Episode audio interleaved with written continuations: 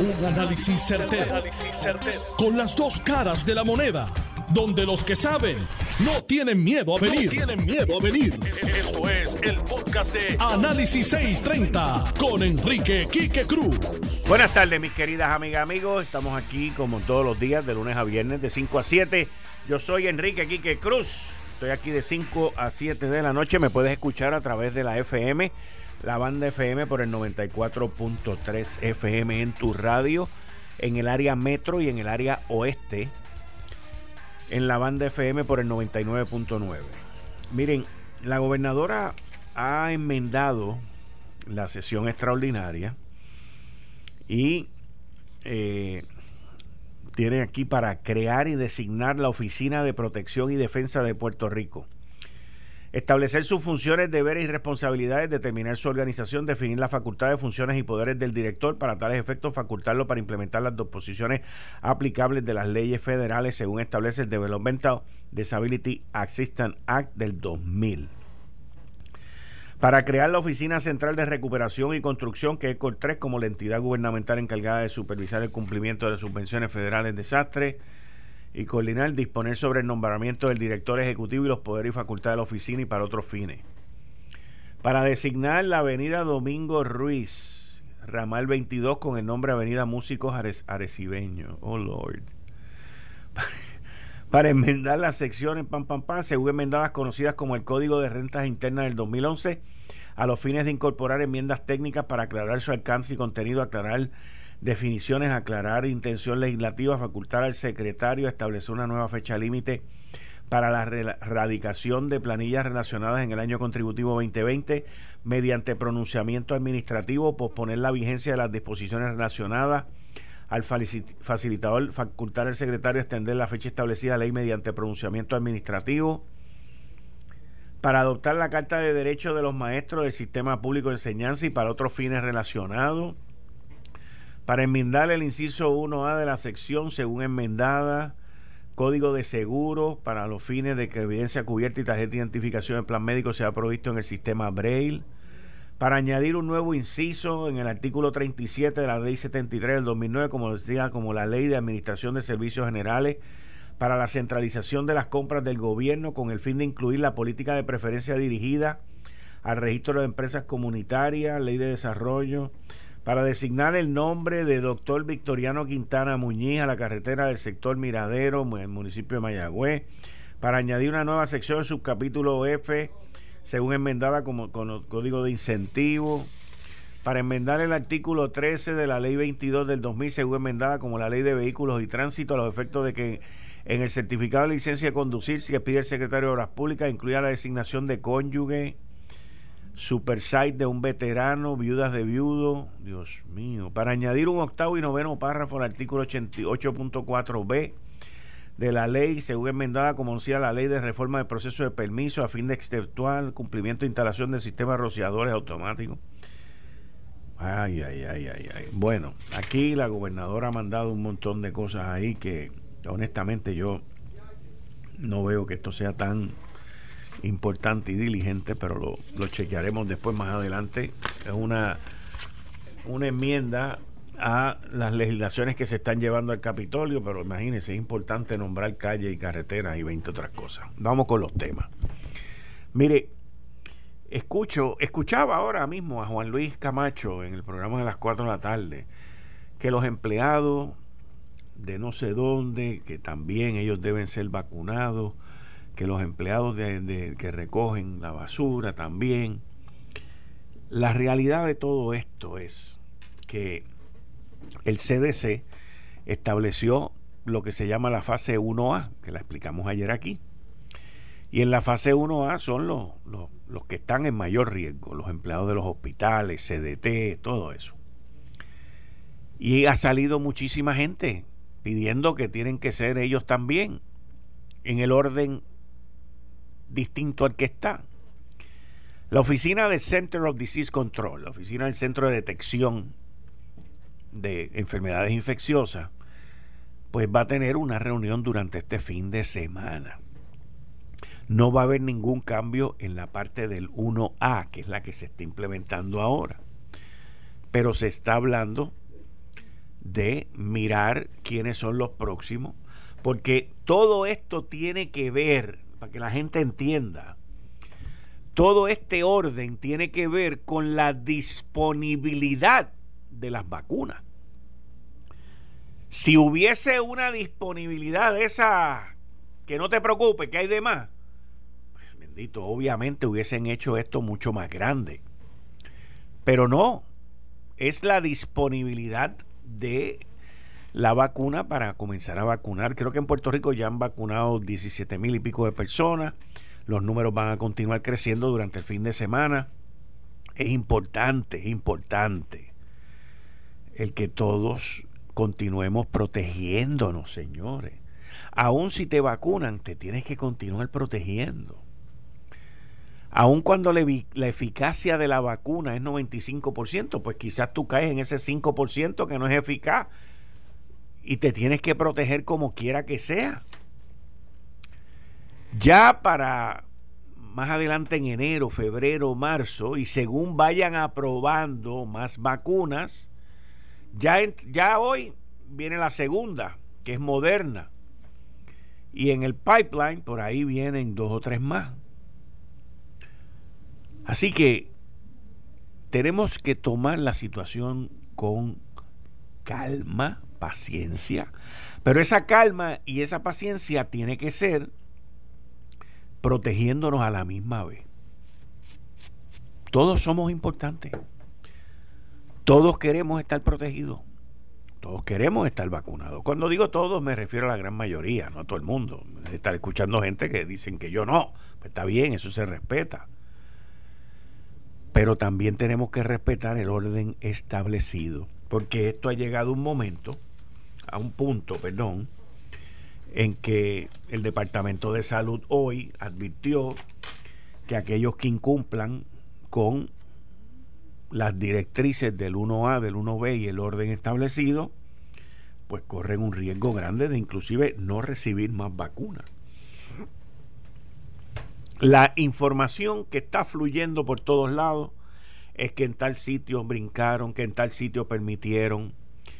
Yo no sé cómo la gente se arriesga a ese tipo de comportamiento porque como la vacuna es de dos dosis, o sea, eh, son dos dosis. Para la primera te piden tu nombre, te piden tu número de licencia y te piden tu información. Porque eso va a un registro electrónico y de ahí sale una notificación dentro de 21 días o de 28 días de que hay que volverte a vacunar.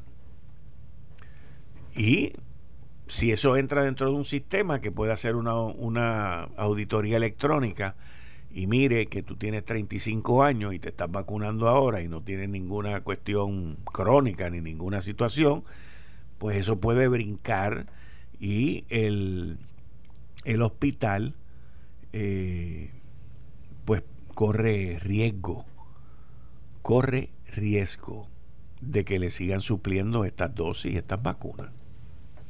Así que todo esto va a ir mejorando y la, la parte va a ser masiva según vayan produciendo más vacunas y según vayan produciendo más ahora con todas las dos que se han llevado, que se han aprobado, que la de Moderna la aprueban hoy.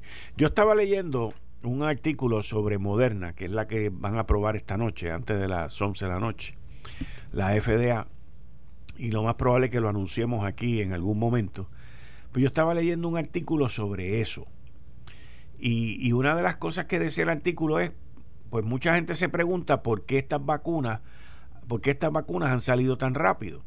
Y explicaban específicamente en el caso de Moderna que el, la, la, el desarrollo de Moderna costó 4.100 millones de dólares. 4.100 millones de dólares.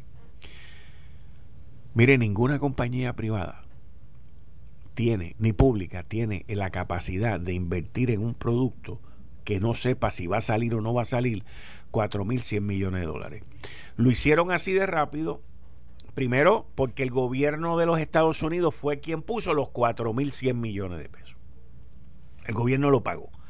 Segundo, hace ya aproximadamente siete u ocho meses atrás, un grupo de científicos deletrearon, rompieron el código de el coronavirus y la parte genética y al romperlo pudieron entonces desarrollar estas proteínas y todas estas cosas en un tiempo récord.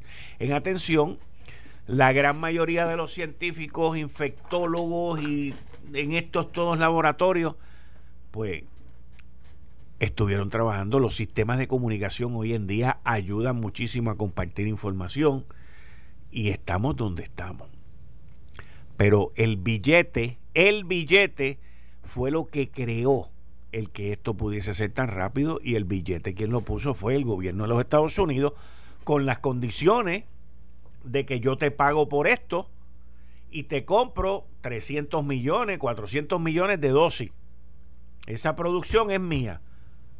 Y una vez tú arranques, una vez tú me, me dejes esas dosis a mí, pues entonces Tú puedes salir allá afuera al mercado y venderla a quien tú quieras. Y ahí es donde viene la rapidez, ahí es donde viene el desarrollo. Y este grupo de científicos, que son los que han votado ya en dos ocasiones, la última vez fue ayer por la de Moderna, ayer fue 20 a 1. Hubo uno que se abstuvo y los que se abstuvieron la primera vez con la de Pfizer, los cuatro que votaron en contra, más uno que se abstuvo, fue porque no estaban de acuerdo con la edad, porque ellos entendían que debía vacunarse gente más joven. Yo no soy científico, yo no soy médico, pero yo entiendo que la razón por la cual no bajaron la edad a 10 años, a 12 años, eso soy yo, ¿ok? Es porque tampoco hay tanta dosis para vacunar a tanta gente. Y se ha demostrado que el sistema inmunológico de los más jovencitos pues le da una inmunidad mucho más fuerte que los más viejitos.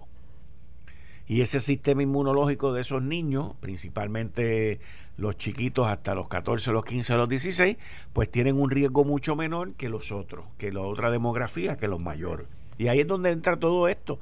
Y como no hay una producción que cubra a todos los Estados Unidos, pues al tú eliminar unas edades y eliminar un sector de la población que tiene menos riesgo, eso significa que hay dosis más para otro, para el otro sector de la demografía, de la, de la población, que tiene un mayor riesgo.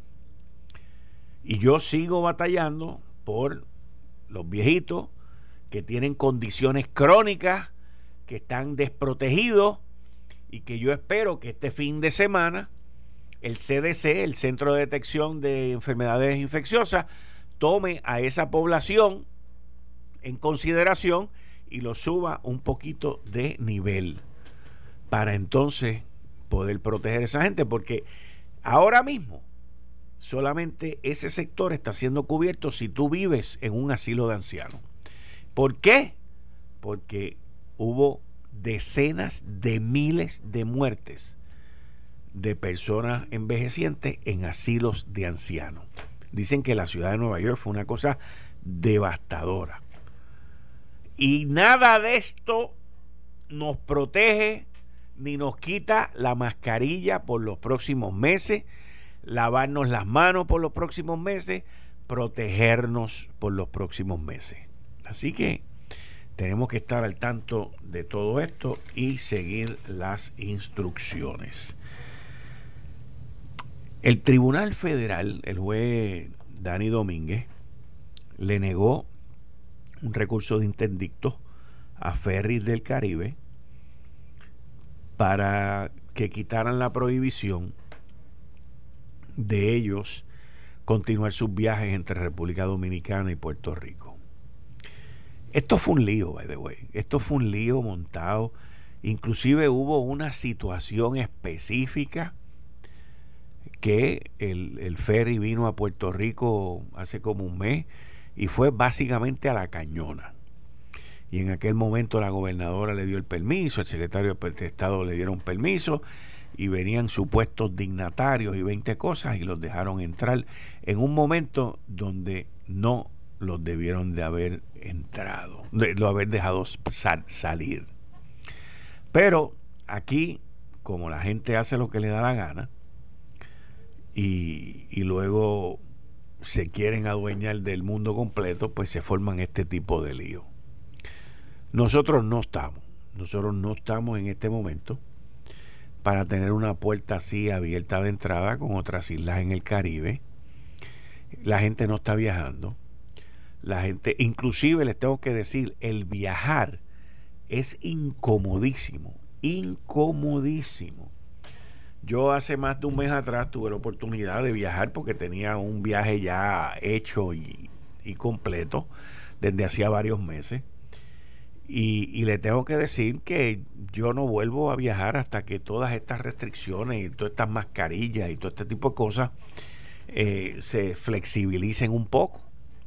Porque uno tiene que llegar al aeropuerto dos horas antes. Y son dos horas antes que tú te tienes que poner la mascarilla. Y en mi caso, pues yo decidí utilizar la mascarilla esa que se llama la N95, que es la que te aprieta y te, te, te, sella todo para que no te entre nada. Pues tú vas a entrar en un sitio que es, grande y hay mucha gente. Y, y, te tiene que poner la N95 el momento que tú llegas allá al aeropuerto. Pues ya comienzas dos horas y pico allí con la aparata esa puesta, apretándote ahí a todo lo que da y después te montas en el avión y sigue con el aparato ese puesto.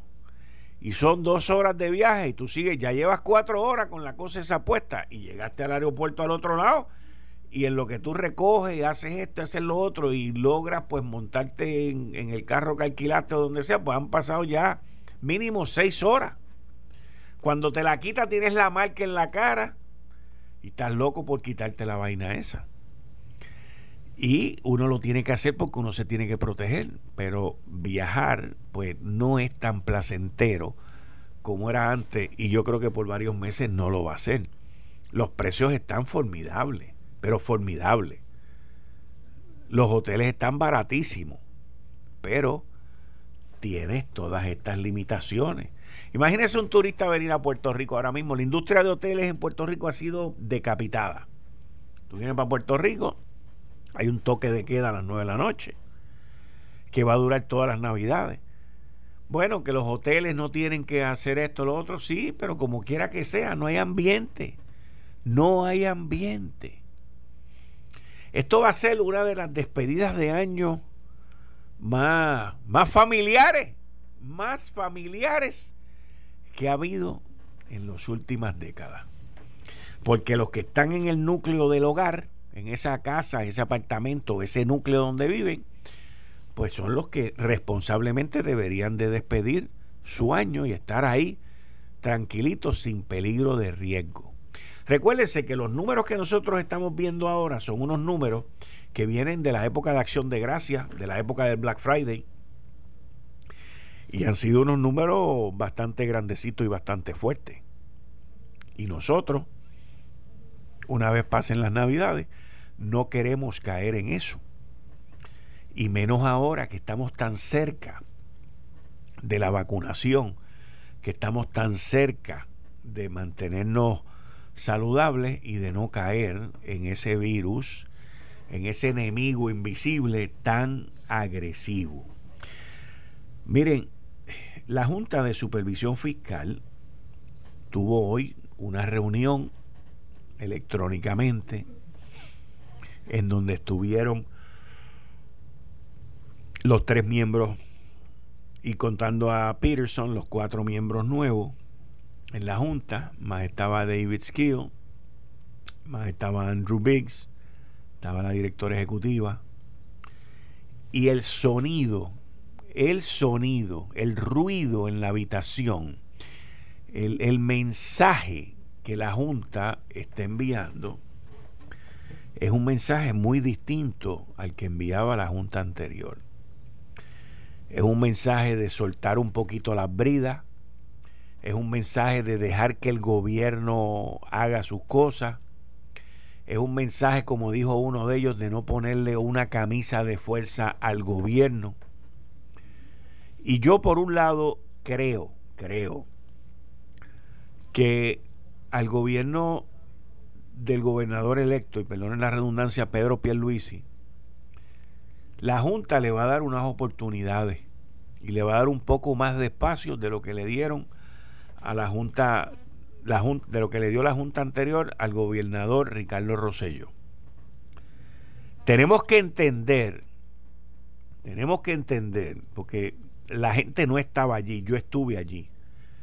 De la, la primera reunión de la Junta fue el 10 de marzo del 2017, en donde se presentó un plan fiscal. Y en aquel momento, el representante de, del gobernador renunciante Ricardo Rosselló, Elías Sánchez, y, su, y la gobernador, el, el, gobierno de Ricardo Rosselló presentaron un plan fiscal. Y ellos entendieron que se la habían comido. Y ellos entendieron que no había que tocar el bono de Navidad, que no había que reducirle las horas de empleo a los empleados del gobierno. En fin, ellos estaban felices que lo único que tenían que hacer era conseguir 200 millones de dólares adicionales. Y yo les tengo que decir que esa reunión fue determinante en la relación que surgió de ahí en adelante, porque al final y a la postre la Junta de Supervisión Fiscal se sintió que los cogieron de zángano. Y de verdad que los cogieron de zángano. Los cogieron de zángano. Pero ahí ganaste esa peleita, pero rompiste la confianza. Yo entiendo que esta Junta está dispuesta a darle al gobernador electo Pedro Pierluisi un espacio, pero no los puede coger de zángano y tiene que ser claro y transparente por ello. Con ello, de lo contrario, pues esa, esos lazos de confianza se van a romper y van a volver a, las restricciones y a las mordazas que han habido anteriormente. Eh, estás escuchando el podcast de Noti1. Análisis 630 con Enrique Quique Cruz. 5 y 35 de la tarde de hoy, viernes 18, viernes 18 del 2020. Tú estás escuchando Análisis 630. Yo soy Enrique Quique Cruz y estoy aquí de lunes a viernes de 5 a 7. Como les estaba diciendo en el segmento anterior y en un artículo que sale en notiuno.com, la Junta de Supervisión Fiscal pues tuvo su reunión hoy. Y varios de los miembros de la Junta se expresaron públicamente y sus expresiones son bien, bien, bien interesantes. Oye, mira a ver si me puedes conseguir a John Mott, que él sé que estuvo pendiente a esta reunión. Y las expresiones de, de varios de los miembros llaman la atención, porque están como que enviando o telegrafiando un mensaje. ¿Ok? Miren lo que mencionó. Nixon, que es uno de los nuevos, este es el de Utah, que acaba de entrar, señaló que habrá de buscar un balance donde no hay respuestas fáciles y que se necesita conseguir un plan fiscal que el gobierno de Puerto Rico pueda sufragar a largo plazo. Para ello, agregó el directivo, será necesario que las partes se enrollen las mangas y que con un sentido de cooperación estén dispuestos a negociar y a trabajar para solucionar la crisis fiscal y económica que encara la isla. Este señor fue director de la ciudad de Detroit en, el, en presupuesto y se le da crédito por haber eliminado un déficit estructural prolongado parecido monetariamente al que ha existido en Puerto Rico de unos 1.500 millones de dólares anuales por los pasados 15 años. También tuvo en Michigan, bueno, Michigan es el estado, Detroit es la ciudad, con un presupuesto de 52 mil millones en parte, el balance estructural se alcanzó tras reducir las obligaciones a largo plazo del Estado por unos 20 mil millones. Así que este, este individuo eh, viene a cortar, sabe recortar y sabe dónde buscar y dónde está la grasa. Él, no fue el único que se expresó.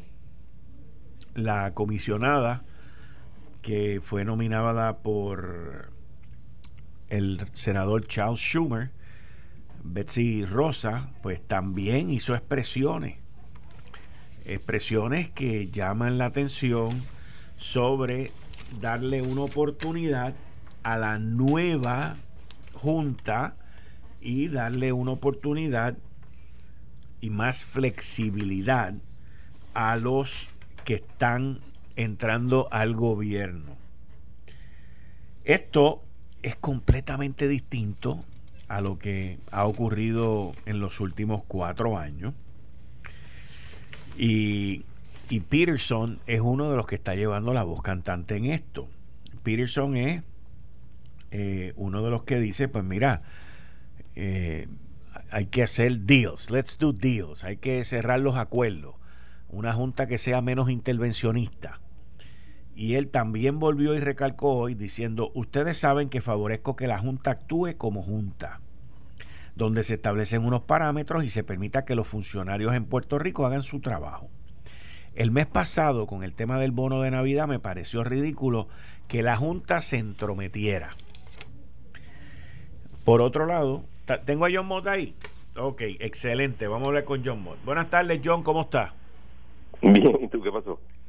¿Tú estuviste hoy? Este, ¿Viste la, la, reunión de la Junta? Este, ¿Estás al Lo vi tarde. Okay. Lo vi este, grabada porque estaba toda la mañana en un cliente nuevo. Tú sabes que eso es más importante siempre. Definitivamente.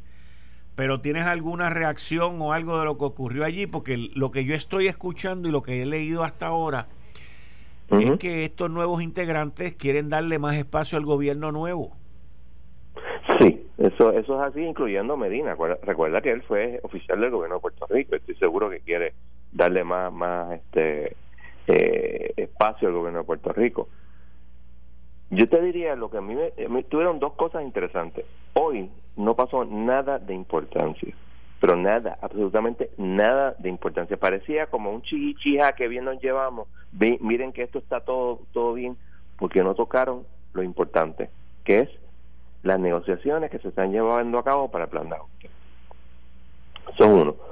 Dos, eh, se admitió que los números están mejor de lo que la Junta había dicho originalmente, o había pensado originalmente. No que estén bien, porque obviamente están por debajo de lo que se supone y todo lo demás que tú quieras. Tú estás hablando de las proyecciones. Los números que tienen. Sí, las proyecciones. Porque Ayer. Lo que pasa es que las proyecciones son basadas en los números. Y los números que ellos tienen ahora mismo, pues son mejor de lo que, de lo que ellos esperaban de las proyecciones anteriores. Ayer yo hablé con el secretario de Hacienda, que lo entrevisté aquí, Francisco Pared, y me dijo que en términos de las proyecciones estaban 500 millones de dólares mejor de las proyecciones. Correcto. Y ese ha sido el problema. Eso ha sido, interesantemente, una cosa que yo nunca he entendido bien, excepto dentro del punto de vista político, que el gobierno de Rosselló siempre estaba peleando a la Junta sobre eso. Mira, nosotros estamos hablando lo que ustedes dicen. Claro, yo entiendo por qué la Junta lo, que lo quiere poner como que ah, esto está, bien mal, porque quiere sacarle concesiones a los bonistas. Pero es que los números no dan. Y por eso cuando tú miras lo que la semana pasada o el lunes pasado presentaron es la crítica al plan fiscal. ¿Y lo, qué es la crítica al plan fiscal consistente, consistente, consistente? Que sus números son consistentemente erróneos, siempre para abajo. Porque uno puede decir, mira, nadie es perfecto y puedes cometer errores y a veces te vas por debajo, a veces te vas por encima, pero nunca se van por encima, es todo por debajo. Lo cual te da a entender y da a pensar a las personas maliciosas de que aquí hay algo raro, de que aquí hay algo, este, ¿cómo se dice?, este, conspiracional. Y eso yo lo vi hoy y dije, hmm, how interesting. Y fíjate, otro tercer punto interesante es que aún mientras todo esto sonaba chévere en la reunión, Peterson se pasaba tuiteando. ¿De verdad? Sí, tuiteó varias veces durante la reunión, criticando a, a la Junta precisamente por los números, criticando a, Dios mío, este, a, a la compañía que le daban un montón de millones de dólares por este hacer los estudios que siempre estaban mal. Deloitte. Eh, ¿ah? ¿Perdón? Deloitte. eh, no era Deloitte, es este, ay Dios mío, este. Mackenzie. No, recuerdo el nombre. Mackenzie, ¿Ah? Boston. Mackenzie, Mackenzie. Okay. y es cierto, los números de Mackenzie siempre están mal. Y también criticando, pero eso es típico de él, de que mira, este, ustedes se pasan peleando con los bonistas en vez de hacer deals con ellos. Él quiere empujar un deal Mientras más rápido tú empujas un DIO desde el punto de vista del gobierno, más rápido tú sales de la Junta, porque una vez eso está resuelto, entonces lo único que tienes que hacer son los cuatro. Eh, eh, entonces es que puedes empezar a hacer los cuatro eh, presupuestos balanceados. porque con la ida de la, de la autoridad al mercado con un por ciento de interés que no está mal, uno podría decir, pues esa parte ya está hecha, pero faltan los cuatro presupuestos balanceados. Así mismo es, y eso todavía no hemos estado ahí. Y después también hay que ir a los mercados. No, acuérdate que la Junta dijo que no tienen que ir a los mercados. Ellos dijeron claro, creo que fue en, o el anterior o el anterior, eh, y dijeron que era en la apreciación de ellos. Por eso es que te digo que la, la, eh, el ir al mercado por la autoridad de acueducto es útil porque el porcentaje de interés está bastante razonable, creo que es 4.36 versus creo que es 6% que se estaba pagando antes. Claro, hay que empezar a pagar la deuda y eso se tendría que hacer si todo sale bien en el próximo presupuesto que sería el del 21-22 y no sería el salir de la Junta hasta la próxima administración. Y eso también conlleva que esta legislatura que está fraccionada esté de acuerdo en, en ¿cómo es que se llama esto? En emitir los nuevos bonos y en todo este, este asunto, a menos de que la Junta saque de la manga algo para decir que no necesita la, legislación del, de la legislatura. Pero hasta el momento siempre lo han dicho. Hmm. Así que, este, porque mi problema principal, yo creo que Pierluisi, que es un tipo que se sabe promesa muy bien y conoce cómo se hacen estas cosas, está bastante claro lo que hay que hacer. El problema va a ser la legislatura, porque tienes eh, a Tatito Hernández diciendo que él quiere auditar la deuda. ¿Cuándo en raíz centella en la vida ese hombre haber hablado sobre eso? Ah, pero ahora políticamente le conviene. Y otras cosas. Y obviamente a este a los Rivera Lacens y los Bernardo de la vida, eso es fabulosamente importante. Pero no necesariamente para, para el gobierno de Puerto Rico haciendo hundido. Hmm. Esto está a, mí me llamó mucho la atención, John, este, los comentarios de básicamente de todos, que hay que dejar que el gobierno maneje, que hay que darle una oportunidad a la administración, eh, que hay que ser menos entrometido. Pero esto no fue Peterson el único que lo dijo. O sea, no, este, tú tienes a, Rosa, porque ah, Rosa es parte de la diáspora puertorriqueña. Sí, sí. Y tienes a Medina, que obviamente fue parte del gobierno de Puerto Rico, que otra cosa, claro, no estaba allí, pero que otra cosa va a decir. Y yo creo que Nixon también, porque todos, acuérdate, cuando tú eres un... Y esto es parte de la pugna que hay en los Estados Unidos siempre. La queja de los estados hacia el gobierno federal siempre es, mira, tú estás tratando de decirme lo que yo tengo que hacer, yo tengo tú no puedes hacer eso y ahí siempre esa pugna y por eso ah, consistentemente los tribunales le dicen mira este tú puedes hacerlo, pero tienes que tener un poquito de cuidado cuando lo hagas porque los estados tienen eh, autonomía y tú no puedes imponerlo. El, mejor de todo fue el caso del el, Obamacare, donde le dijeron tú no puedes decirles, tú no puedes imponerles a ellos este el, el aumento en el Medicare, tienes que hacerlo de esta manera. Y es una forma de decir, mira, hay una diferencia entre los poderes que tiene el gobierno federal y el poder de los estados. Aquí lo mismo eh, se está eh, fomentando que el Estado sea el que maneje esto, porque vamos a ser realistas, la Junta se va, la Junta se, tiene que ir en algún momento. Claro, por el otro lado, que esta es la otra la parte de la moneda, es que el Estado se rehúsa a hacer muchos de los cambios que tiene que hacer. Y ahí tú ves a Yaresco haciendo una lista de todos los cambios que no se han hecho, which is true, y muchos de ellos son útiles e importantes. la reforma del, del servicio civil, como dice ella, es bien importante para despolitizar lo más posible, si es que se puede, el, el gobierno. Pero por el otro lado, también tú necesitas que ellos hagan las cosas.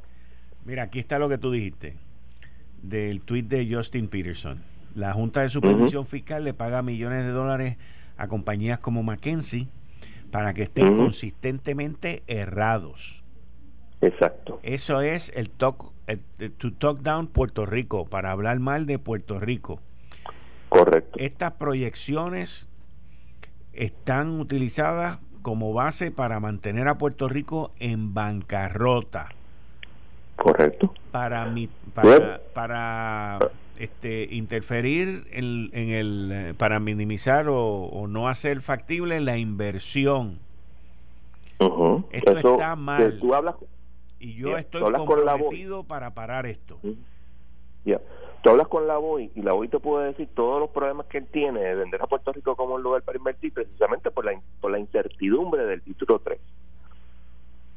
Y ese es parte del problema, acuérdate, nosotros llevamos desde el 2017 en, en, quiebra, estamos ahora en mayo para cuatro años.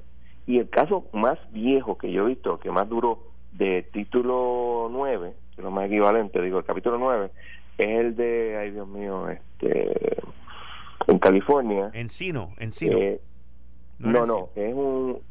no es Santa Bárbara. San Bernardino. San Bernardino. Seis años. Seis años. Y cuatro eh, planes de ajuste diferentes. Es un hecho que Puerto Rico rutinariamente eh, outperforms. Este, produce mejores números que los que da la Junta de Supervisión Fiscal. Estas proyecciones que vienen de la Junta de Supervisión Fiscal no, no solamente han probado que son consistentemente incorrectas, pero que también le hacen daño a Puerto Rico. Y eso sin contar, de nuevo, los famosos fondos que están, los billones de dólares, que alguien me puso que estaba en treinta y pico de billones, no estoy seguro que sea así, pero este eh, en unas cuentas que de eso, parte de eso se va a usar para pagar este el, el, el acuerdo entre bonistas. Mira esto, esto, ahora que tú me trajiste aquí a la cuenta de Twitter de este.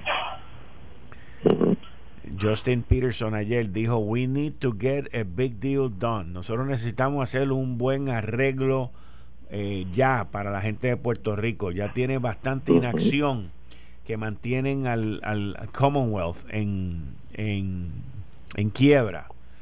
El presidente Trump se está poniendo duro, difícil, y entonces Aníbal Acevedo Vilá agarra el tuit ese y le contesta ah, y dice, alerta, lean esta cadena de tuit del representante de los bonistas y de Trump. Son la misma cosa ante la Junta de Control Fiscal. Dice que está montando un equipo para terminar la, la quiebra, pero evidentemente lo que busca es que se le pague más a los bonistas. Peligroso. Peterson entonces le contesta, no, Peterson le contesta y le dice, gobernador Acevedo, con todo el respeto que usted se merece, lo que es peligroso es mantener a Puerto Rico en una quiebra perpetua y permitir que la Junta de Supervisión Fiscal haga micromanage a Puerto Rico a sus líderes electos. Yo entiendo que Puerto Rico se merece una junta que expedite el final de todo esto.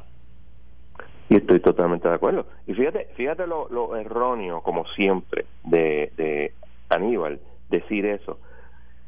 El acuerdo que se que propusieron los bonistas, ¿ok? Eh, como contraparte a lo que propuso la, la, la Junta, toma en consideración los primeros dos años como que hay que bajar la, la, lo que hay que pagar. Eso es así. No estamos hablando de pagar más, estamos hablando de llegar a un acuerdo. La Junta quiere bajarle, si mal no recuerdo, el cálculo era 27.9% el, el pago a los bonistas. Y ellos lo querían, o sea, eh, bajar creo que era 8.9%. En algún lugar por ahí tú puedes llegar a un happy medium. Eso no es, eh, es empezar a pagarle a ellos. Eso es uno, que es bien importante. Número dos, y esto es más importante todavía, no solamente es la quiebra del gobierno de Puerto Rico, la quiebra de la autoridad de eléctrica está totalmente detenida total, absolutamente y completamente detenida. Ahora la, eh, la juez eh, Swain ordenó que tenían que decirle algo para marzo 10. ¿Ok? Eh, y, quiero, ah, y tercero, otra cosa bien importante, nuevamente eh, la señora Yaresco menciona como un logro de la Junta el contrato de Luma. Así que los que sueñen con que los políticos van a cambiar el contrato de Luma sustancialmente, sigan soñando. Eso no va a ser así. Bueno, eh, la Junta avaló ese contrato. No solo la avaló, sino que se pasa constantemente en mociones, yo las recibo, diciendo que ese es uno de sus logros. Y tú no vas a venirme a decir que yo voy a, a cambiar esto sustancialmente si, si yo hice un logro al tener ese contrato. No dudo que haya en cambio, eso no hay duda. Y se pueden hacer. Enmiendas, tú pero, Sí, sí, enmiendas. Pero cambios sustanciales, I don't think so. Mm. Pues la misma, misma Luma lo va a resistir y la Junta le va a estar, va a estar de acuerdo con ellos. Nosotros mencionamos ayer aquí en Primicia que ya se habían sometido los documentos y todo al, al negociado de energía para un aumento en la luz en enero. Eh, pero chicos, este, eh, eso yo lo escuché y decía, pero es que yo, llevo meses diciendo que el contrato dice eso. El contrato dice que en enero, digo, perdón, en diciembre quedan 186 días desde que se radica el, desde que se hace el contrato, que fue en junio, se va a radicar una petición del cambio de tarifa. Obviamente no van a pedir bajar la tarifa, este, y van a pedir que se aumentara la tarifa. Y eso es consistente con lo que está allí. Que los políticos digan, no, no, no, no vamos a cambiar, no vamos a aumentar. Esos otros 20 pesos. Pero de que eso los contratos lo dice. Ah, y otra cosa, no es Luma el que lo va a pedir, porque Luma no tiene administración en este momento. Es la Autoridad de Energía Eléctrica la que lo va a pedir. Pues ya lo sometieron. Ya lo sometieron. ¿Eh? Es la segunda vez que lo someten, porque lo sometieron hace poco. Eh, querían un aumento de dos chavos y medio Ahora no van a someter dos chavos y medio, pero van a tratar de conseguir algo porque ya está sometido y ya está pedido. Y tengo entendido, tengo entendido que durante el día de hoy el gobernador electo Pedro Pierluisi se reunió con Ralph Krill, que es el presidente de la Junta de Gobierno de la Autoridad de Energía Eléctrica, en conjunto con Efren Paredes, que es el director ejecutivo. Tengo entendido que se reunieron hoy. ¿Hablar de qué? No sé. Bueno, obviamente que tú crees que, que a Pierluisi no le conviene llegar allí y que ya haya un, un aumento en la, electricidad. O sea, eso no es bueno, pero, pero, este es el presidente de la Junta que hace dos semanas, dos semanas nombró a un director ejecutivo, nombró a dos subdirectores ejecutivos y dio decenas de miles de dólares en aumento de salario a esas personas. Ojalá que sea revertir esos, esos, esos aumentos. Yo no, yo no, veo que, yo no veo que reviertan nada, porque aquí ellos están como que inmunes, ellos están mejor que la vacuna del COVID. En términos, sí, mano, los tipos hacen lo que les da la gana, lo que les da la gana. Lo triste es que tienes razón. O sea, eso es, eso es la realidad. Pero, o sea, una, En una compañía que está quebrada, una compañía que demostró hace dos meses, cuando pidió, hace un mes y pico, cuando pidió un aumento de sueldo que estaba corta de dinero y que no estaba recibiendo. ¿Por qué? Yo te voy a decir por qué está corta de dinero, porque la gente no está no puede pagar la luz. La gente no, no, está pagando y el gobierno no la paga tampoco. Y entonces estos individuos estaban pidiendo un aumento. ¿Para qué? Para cobrarnos a los que pagamos lo que no pagan otros, inclusive el gobierno. Yo puedo entender la gente, estamos en una situación precaria, pero el gobierno puede pagar la luz. Y lo que hacen es que cogen ese dinero por otras cosas. Y aquí, y típico político. Pues, pues, hoy estaban reunidos. Hoy estaban reunidos. eso, eso es bien triste, chicos, pero bueno, ¿qué, qué, vamos a hacer? por eso es que tiene que ponerse esto en manos de alguien que no sea político. Punto. Ah, y por cierto, otra cosa muy importante, el aumento de luz tiene que ver con que, no sé si has visto que es un aumento en la gasolina. ¿Con qué qué, pelón? Hay un aumento en la gasolina. ¿Tú dices porque ha subido el precio del petróleo? Petróleo y obviamente al subir el petróleo sube el gas natural. Eso es, estos productos, hay una palabra en economía para eso, como el, azúcar y la leche, el azúcar y el café. Ajá. Cuando aumenta uno, aumenta el otro. Lo mismo. Ok. Bueno, John, muchas gracias. Buen fin de semana. Volvemos el próximo martes cuando tú consigas un poquito también más reacciones de lo de hoy. Y lo discutimos el próximo martes en la sección tuya aquí a las 5 y 30 de Ley Promesa 630. No problema, cuídate. Muchas gracias. Buen fin de semana. Tu salud, tu vida y la de los tuyos son lo más importante, por eso quédate en casa. La gasolina Golf y todos sus empleados te hacemos un llamado a que te protejas. Nosotros por nuestra parte seguiremos cumpliendo con el mandato del gobierno y de las autoridades supliendo combustible a todo Puerto Rico, siempre tomando las más altas medidas de seguridad y limpieza en todas nuestras estaciones Golf. Por eso te pedimos que utilices la mascarilla cuando visites las estaciones de gasolina Golf y que te laves las manos y que mires los letreros para acceder a los mini markets. Concéntrate en la vida, concéntrate en la salud. que del combustible nos encargamos nosotros en Golf. Queremos también agradecer y reconocer a nuestros camioneros empleados y a todos los detallistas Golf por su gran entrega y heroísmo en esta gran prueba. Unidos contra este virus podremos vencerlo y volver a la normalidad pronto. En Golf te queremos seguro siempre, porque siempre queremos que vayas con Golf. Voy a una pausa y regreso inmediatamente con ustedes aquí en Análisis 630. Se supone que esté con Héctor El Marrón Torres y con Daniel Machete Hernández, pero señores, hoy es viernes, está haciéndose difícil conseguir la gente, ¿verdad? Como que no como que no aparecen. Y esto va a ser así por la próxima semana y media. Esto fue el, podcast de Notiuno. Análisis 630 con Enrique Quique Cruz. Dale play a tu podcast favorito a través de Apple Podcasts, Spotify, Google Podcasts, Stitcher y notiuno.com.